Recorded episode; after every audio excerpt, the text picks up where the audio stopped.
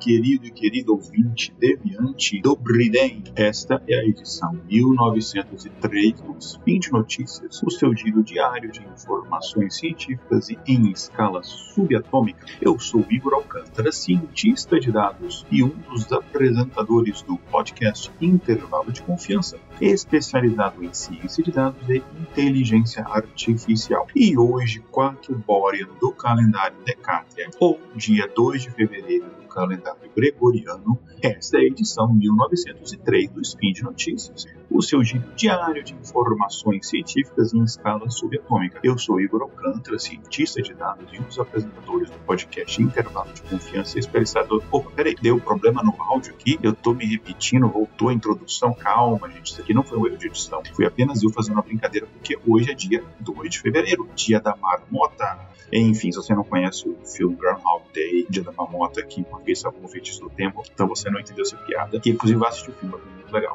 Mas enfim, hoje, no dia, mais uma vez, 2 de fevereiro, data em que nasceram o matemático italiano Ludovico Ferrari, lá em 1522. Ou seja, a gente tem aí é, uns 501 anos, sei lá, que o nascimento dele, mais ou menos isso. Uh, 501, 22 anos, não, é 501 anos isso e também do matemático francês Jacques-Philippe Marie Binet, é, esse já nasceu mais recente, né, mais pertinho da gente, em 1786. Enfim, no dia de hoje eu trago para vocês novidades na área de ciência de dados, de artificial, hoje também análise de dados. Mas antes de a gente começar esse episódio, solta a vinheta.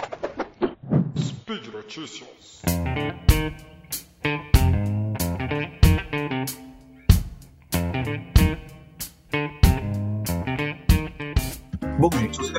Aqui os meus spin de notícias é, no portal Deviante, você deve lembrar que o meu último spin do ano passado, o de número 1872, então se quiser ouvir lá de novo, 1872, eu falei bastante do recém-lançado Chat GPT, eu mostrei lá que ele fazia poesia, música, bem interessante, e hoje é o meu primeiro spin de notícias do ano de 2023. E eu vou fazer algo diferente, em vez de trazer notícias da área de inteligência artificial, eu vou trazer para vocês quais são o meu primeiro do ano, quais são as tendências mais fortes do mercado de dados, seja análise de dados, armazenamento de dados, também ciência de dados. Aliás, no dia dia em que este episódio sair, eu estaria apresentando para o conselho aqui da empresa um planejamento estratégico do departamento de ciência de dados. E a minha apresentação é muito baseada nos estudos, diversos artigos, várias coisas que eu li e que eu estou apresentando hoje. Então, se você está ou seguindo essa carreira, se você está nessa carreira ou se você pensa em seguir carreira nessa área, aqui vão umas dicas muito interessantes para onde você deve direcionar a sua atenção. Então, sem mais enrolações, vamos lá. Primeiro, vamos falar sobre a automação avançada de aprendizado de máquina é, basicamente é o, o, o, machine learning automatizado. Né? Eu já expliquei isso, não sei se em alguns spins de notícias anteriores, mas provavelmente lá no Intervalo de Confiança, no meu podcast mais especializado sobre isso, é, mas a gente tem tido um crescimento significativo dessas técnicas, dessas ferramentas de machine learning automatizadas, como, por exemplo, o ClickAutoML. E ele permite que as empresas elas automatizem o processo de seleção de modelos de machine learning, otimização de hiperparâmetros, é, enfim, a parte de cross-validation, todas as partes de seleção de algoritmos. Ele automatiza boa parte dessas etapas, que elas são muito pesadas em termos de programação em si. E aí, por cientista de dados, ele acaba dedicando seu tempo mais na parte intelectual daquele trabalho, não tanto na parte manual de ficar escrevendo notação de vários algoritmos e tal. É, e aí permite que é, você também se concentre mais na parte da análise de dados. Né? Além disso, a gente está vendo uma utilização maior de ferramentas de, de, de, de machine learning em plataformas na nuvem, né, cloud, AWS, é, Amazon AWS, etc. E está tornando esse acesso mais fácil para empresas de solucionar esse tipo de soluções. Não tem que se preocupar com a implementação da parte de infraestrutura, de hardware, etc. Né? E aí a ideia é permitir que cientistas de dados, engenheiros de dados, etc., eles utilizem o machine learning é, mais na parte que o conhecimento deles vai fazer a diferença, na parte mais analítica em si, né? Em vez de ficar gastando tempo, que é muito é custoso em termos de tempo de você ficar é, otimizando o algoritmo e tal. Uh, então, basicamente é isso, é um machine learning onde você não tem que escrever o código em si, né? você se concentra mais nessa parte. E você tem vários modelos de, de é, machine learning automatizados disponíveis no mercado, cada um tem suas características, capacidades, diferenças, cursos, etc. Eu vou falar de alguns aqui, eu vou dar minha opinião em relação a alguns deles, mas são os, digamos, os maiores do mercado. Uh, a gente tem, por exemplo, a AWS SageMaker e toda a plataforma de machine learning da AWS, que é muito bom, mas ele, eu acho que todos eles o mais confuso de você usar. Como tudo na AWS ele é fantástico, mas as duas coisas são muito confusas de você configurar e utilizar. Você tem o, o Auto é, é, Scaler, que é um sistema de AutoML baseado em Python. É, enfim, tem um pouquinho ali de, codificação, mas é muito menos do que antes. Você tem o Google AutoML, que eu acho que é uma plataforma fantástica, é, que é uma, uma das, dos serviços oferecidos pelo conjunto de serviços do Google Cloud. É, você tem o o H2O.ai, né, o H2AI, que ele tem uma plataforma, ele é uma biblioteca de programação para machine learning, para ciência de etc., mas ele tem uma plataforma de HTML com ferramentas que assim, você consegue, inclusive, criar interface em cima dela, é bem, bem interessante. Aí tem a, para mim, que é mais completa, maior, top de mercado, conheci a inclusive, que desenvolveu essa ferramenta lá do Boston tal. É fantástico. Inclusive, a site deles é muito maneira, fica de frente para o MIT, assim, é incrível, que é o Data Robot, que é a melhor plataforma de HTML que existe, o Data Robot. É, inclusive foi a primeira dessas plataformas que eu de fato fiz questão de ir lá tirar certificações e tudo. Uh, eles trabalham muito, eu acho que é a única que trabalha também com o conceito de algoritmos genéticos, então ele, ele combina diferentes algoritmos, modelos para melhorar ainda o aprendizado da máquina, enfim. É, você ele trabalha em processamento paralelo, ele gera documentação automática, ele é muito, muito muito incrível. No entanto, ele é de longe a mais caro, ele é assim, uma ferramenta absurdamente cara. Então ele tem esse problema ruim. Uh, e tem uma que eu, atualmente que eu mais estou usando, mas por conta de decisão estratégica, que é a Click AutoML. Eles têm um layer de utilização que é inclusive gratuito. O Click, Click, é, para quem não ouviu falar desse nome, é Click, é Q-L-I-K. É, não é clique de clicar, é click com Q, né? Click. A gente fala Q-Lick, né? Mas é. Enfim, o Click AutoML é uma ferramenta fantástica, que na verdade é uma outra ferramenta antes chamada Big Squid, e a Click comprou a empresa Big Squid, é, foi fácil de várias aquisições que a Click fez nos últimos anos, uh, e enfim, é, então uh, é uma, uma, ferramenta bem interessante, inclusive eu vou dizer que meu time aqui, nós somos os primeiros do mundo, todo mundo ter as certificações nessa ferramenta e tal, enfim. Então essa é uma, uma tendência muito grande. É, eu acho importantíssimo o cientista de dados entender como se faz manualmente no braço, né? É machine learning, inclusive, que eu sou old school, eu, eu gosto de entender as equações, tudo mais, mas você entrar no mercado não é uma coisa necessária, é mais você avançar o seu conhecimento e você entender as, as nuances e, e as, todas as coisas intrínsecas que estão acontecendo ali no meio do processo, para que você entrar no mercado, não como um cientista de dados especificamente, mas talvez o que a gente chama de é, um citizen data scientist ou mesmo engenheiro de dados, de dados, é uma coisa bacana. Uma segunda tendência que vai chegar muito forte neste ano, nos próximos anos, é o de Data Fabric, Data Fabric, Data Mesh, da Data Lake, essa parte de armazenamento e, e, governança de dados. Então, basicamente, explicando muito resumidamente, Data Fabric é uma arquitetura de dados, é, de governança de dados, que permite você acessar, gerenciar, processar dados de onde eles estiverem. Pode ter dados na nuvem, dados é, é, previstos né, no, no, seu ambiente interno, pode ter dados, sei lá, Big Data, pode ter dado é, estruturado, etc. É, só que você faz isso de uma forma é, uniforme, consistente, centralizada, uh, enfim, basicamente é isso. Né? E aí você tem várias tecnologias que juntam, você tem diversos bancos de dados, bancos de dados em nuvem, uma tendência forte esse ano, Data Lakes, Data Warehouse, é, Data Mesh, né, que são aqueles que você fornecer dados através de microserviços, uh, Data Pipelines, enfim. É, então você ter essa visão integrada de dados, isso principalmente para grandes corporações está sendo uma tendência muito forte. Acredita-se que esse tipo de trabalho vai ser, esse tipo de projetos tal, vai ser responsável por 86% dos projetos ah, nessa área de, de dados para grandes empresas a partir de, lá, de 2025, mais ou menos. É só algumas estimativas, né? E, e, a ideia por trás de Data Fabric, Fabric é de, de, de cuidado com falso combinado, Fabric é de tecido, não é de fatos, é de tecido. Enfim, a ideia por trás de Data Fabric é que os dados devem ser tratados como um recurso uh, valioso, como o seu diamante, que ele pode ser compartilhado, acessado de forma flexível, de forma escalonável, independente da, do formato do dado, de onde o dado está, etc. Né? E aí, basicamente, ele fornece uma camada que a gente chama de camada de abstração de dados. Né? Ele permite que as aplicações dos usuários acessem e processem os dados de uma maneira ali, consistente, sem se preocupar com as complexidades dessa toda essa gestão que a ferramenta vai cuidar para você sobre isso daí. Né? Você tem, sei lá, é, várias ferramentas de, de, de Data Fabric é, no mercado. Você tem, sei lá, Cloudera, por exemplo, como eu lembro, Talent, ferramentas interessantes. É, e também, enfim, a ideia é que também você aumente ali a confiabilidade, segurança dos dados, que você tem várias questões de compliance que as empresas têm que seguir e ele cuida dessas partes, ele faz auditoria de quem que acessou determinada informação, determinada dado, não para auditoria, você tem tudo meio que ele é já encaminhado e tal.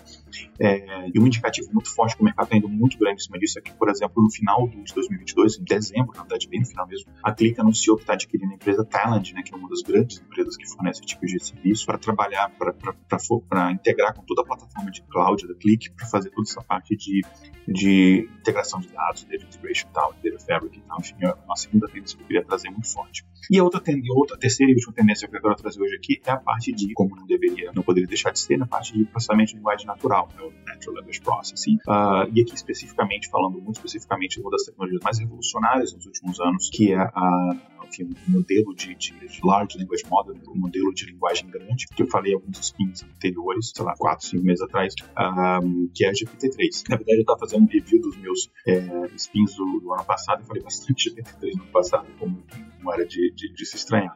É, enfim, o processamento de linguagem natural está se tornando cada vez mais importante para as empresas, para as empresas de todos os tamanhos, não só grandes empresas, porque assim ajuda você a você automatizar a interação com o cliente ou usuário é, e de uma forma muito menos que pareça, muito menos mais Turing, digamos assim, né? Muito mais amigável, natural, eficiente do que era antigamente, você nitidamente sabia que estava falando com uma máquina. Né? E aí tem tarefas tipo análise de sentimento, classificação de texto, geração de texto, inclusive, é, enfim, depois eu falo outras coisas em relação a isso. E eu, o processamento de linguagem natural permite que as empresas ela consiga também extrair informação valiosa de grande conjunto de dados. E o processamento de linguagem natural permite que as empresas tragam informações valiosas de grandes conjuntos de dados, é, tipo, sei lá, opinião de cliente, feedback de produtos, é, comentários em redes sociais, etc. E a capacidade de, de entender e processar dados de texto é, que as empresas conseguem adquirir com isso daí você consegue automatizar várias coisas, melhorar a comunicação com o cliente, entender melhor a necessidade do cliente, é, tomar decisões baseadas em dados, enfim. E aí, o GPT, o GPT-3 especificamente, foi uma grande revolução, porque eu comecei a caminhar há 10 anos em, é, nessa tecnologia. Então, é uma, uma, uma, uma, tecnologia desenvolvida pela OpenAI, que é uma empresa que tem mais ou menos 7 anos, com sede em São Francisco, Califórnia, Estados Unidos. E o GPT-3 é, é, o, é um uma plataforma que ele consiga, uma API que ela consiga gerar texto de, de forma natural, coerente, e ele é um, um, modelo de linguagem natural, né, grande que a gente fala, ou seja, ele consegue ele consegue generalizar e abstrair. Então, ele não é especializado, ele não consegue fazer só uma coisa, ele faz tradução de texto, ele faz poesia, ele faz explicação de coisa, ele gera é, parágrafos, enfim, faz várias coisas, né? Então, as empresas estão conseguindo usar ele para otimizar várias coisas, inclusive para melhorar a produtividade. É, você consegue, por exemplo, fazer debugar código, você consegue aprender conceitos, você consegue até mesmo geração de código. Enfim, eu já falei é, nos spins anteriores né, da, da, que o GPT-3 está sendo utilizado, a, plataforma da GPT-3 está sendo utilizada, por exemplo, pelo GitHub. E aí vem muito da parceria da OpenAI com a Microsoft. A Microsoft botou inicialmente um bilhão de dólares na empresa. Recentemente, eu acho que esse ano, em 2023 ainda, ela colocou mais 10 bilhões. Então, estão investindo bastante pesado nisso. Inclusive, vai ter integração com, com o buscador da Microsoft, do Bing. E aí, a primeira grande ameaça que o Google, na parte de, de, buscador, de fato, ele enfrenta para muitas coisas que não são coisas atuais. Assim, não quero saber o que está acontecendo atualmente. Mas, eu quero uma explicação, por exemplo, eu quero gerar um, uma explicação do conceito de Fab. Eu falei, por exemplo, posso utilizar o, o, essa ferramenta para fazer isso para mim, né? Inclusive, você pode especificar um nível de explicação. Você quer explicar um nível mais leigo, um nível mais técnico, enfim, você pode especificar essas coisas, né? É, e você pode gerar, sei lá, o cliente faz uma pergunta, você gera respostas automáticas, você pode, inclusive, gerar artigos de forma automatizada, inclusive, né? É, e várias tarefas né, de processamento de, de, de texto, de dados, você pode utilizar essa ferramenta para você conseguir fazer. Né? E aí, quando eu falo GPT-3, a gente tem falado de um negócio chamado Chat GPT, né? o Chat GPT, que ele é basicamente como se fosse uma interface é, gráfica, uma, uma, interface com o usuário dessa ferramenta, que a GPT-3 é um modelo de dados, você tem que usar uma API para interagir com ela, existe um certo conhecimento de programação para você fazer isso, que a gente usa, por exemplo, Python, tipo de interação. É, mas você tem um chat GPT que ele é uma ferramenta como se fosse um chat, é um chat, quer dizer, como se fosse não, ele é um chat que você entra, ele sabe o contexto, então você pode criar vários chats, então você cria um chat lá, por exemplo, um, um assunto, uh, vai uma homenagem ao Fênix, Excel, e aí tudo que você perguntar ali, você não precisa nem falar que é o Excel, ele vai entender o conceito, ele sabe que você está falando sobre Excel. Então, você perguntar, quero fazer tal, tal, tal coisa, é, como ele, aquele contexto Excel, ele sabe que você tá, quer, quer fazer tal coisa, não em Python, não em, sei lá, Java, é, mas você quer fazer em Excel, por exemplo, né? Uh, eu tenho um, por exemplo, que eu só uso para poder melhorar os meus, o meu resposta de, de e-mail, né? Então, eu tenho um e-mail, vou mandar, eu escrevo meu e-mail, faço com aí eu boto nele, ah, escreva isso daqui de uma forma um pouco mais concisa, um pouco melhor, ou menos agressiva, eu explico como é que eu quero adaptar, ele escreve para mim. A tradução, ele é um excelente tradutor, é, de qualquer língua para qualquer língua, muito melhor que o Translate, inclusive. Ele faz várias coisas, é muito bacana. Né? É, você pode usar ele para você criar assistente virtual, chatbots, é, comunicação automatizada, várias e várias e várias e várias, várias coisas. É, essa, o, o, GPT-3, o ChatGPT, etc., é a, a, maior revolução tecnológica nos últimos 10 anos. É, está, de fato, vai mudar completamente o mercado, não esse mercado, mas o mercado no geral. É, todo mundo vai acabar utilizando de alguma forma.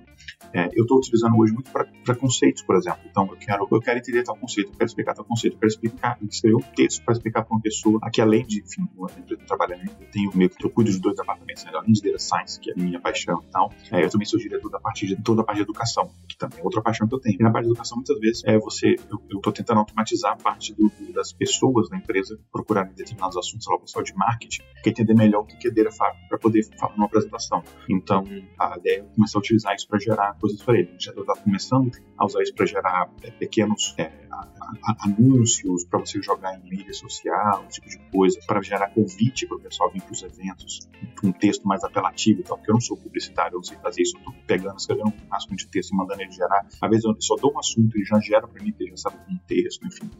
E aí eu brinquei aqui, eu fiz um negócio, ah, explica para mim o que é física, o que é mecânica quântica, ele explicou. Agora explica como se fosse uma criança de 12 anos. Ele falou assim, olha, tem essas pequenas coisinhas que faz todas as coisas, chamam-se átomos, ele está explicando bonitinho, como se fosse uma criança de 12 anos. É, então ele faz, é fantástico, fantástico, fantástico esse tipo de tecnologia. Sabe quão fantástico esse tipo de tecnologia? Esse aqui, tirando a introdução e tirando essa parte agora, todo o miolo de conceito deste episódio de hoje foi gerado, não foi gerado pelo chat GPT. Eu pedi para ele me ajudar, ele não gerou o texto inteiro de uma vez, enfim, ele gera textos pequenininhos, né, assim, dois, três parágrafos, então você tem que ir interagindo com ele. Ah, pede para ele gerar os tópicos, ele gera os tópicos, você vai agora, elabore melhor o tópico 1, ah, ok, ah, explica melhor o segundo parágrafo, você vai interagindo com ele, eu mandei ele vai já, já em português brasileiro para mim, Uh, e eu gerei, enfim, eu não faço isso nos episódios de para vocês, é a primeira vez que eu faço isso, é, mas eu queria gerar só para vocês verem como é. Então, assim, eu basicamente, depois da introdução, fiz a pré-introdução, quando eu falei assim, vamos lá, até essa parte de agora, tudo que eu fiz foi basicamente ler o que foi escrito. E eu mandei ele gerar de forma natural, eu passei algumas informações de que eu gravei spin de notícias no ano passado, etc. E foi gerando, se fazendo essas citações, tudo bonitinho. Enfim, para vocês verem como é que essa ferramenta é incrível, fantástica, certo? É, então é isso. Então são essas três tendências, resumindo, a parte de machine learning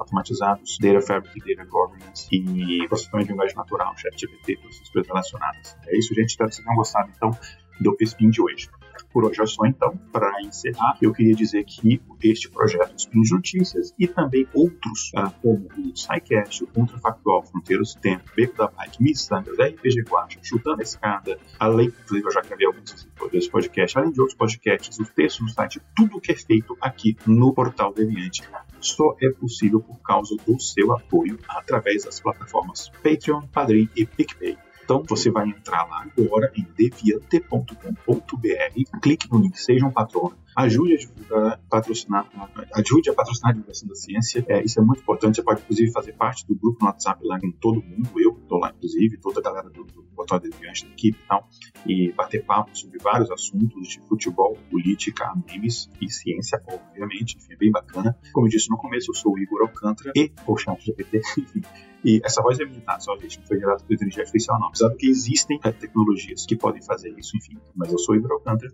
E vocês me encontram volta e aqui no Spin de Notícias e no meu podcast, onde eu falo mais sobre esses assuntos, que é o Intervalo de Confiança, intervalodeconfiança.br, ou no meu site pessoal, que você tem o histórico de todos os podcasts, episódios de podcast que eu já gravei na vida, lá no igoralcantara.com.br. É isso então, gente. Um grande abraço. Até amanhã com mais Spin de Notícias. Tchau, tchau. Hasta luego.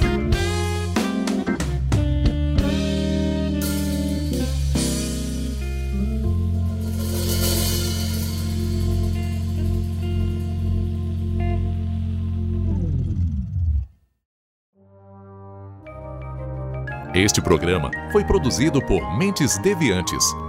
deviante.com.br.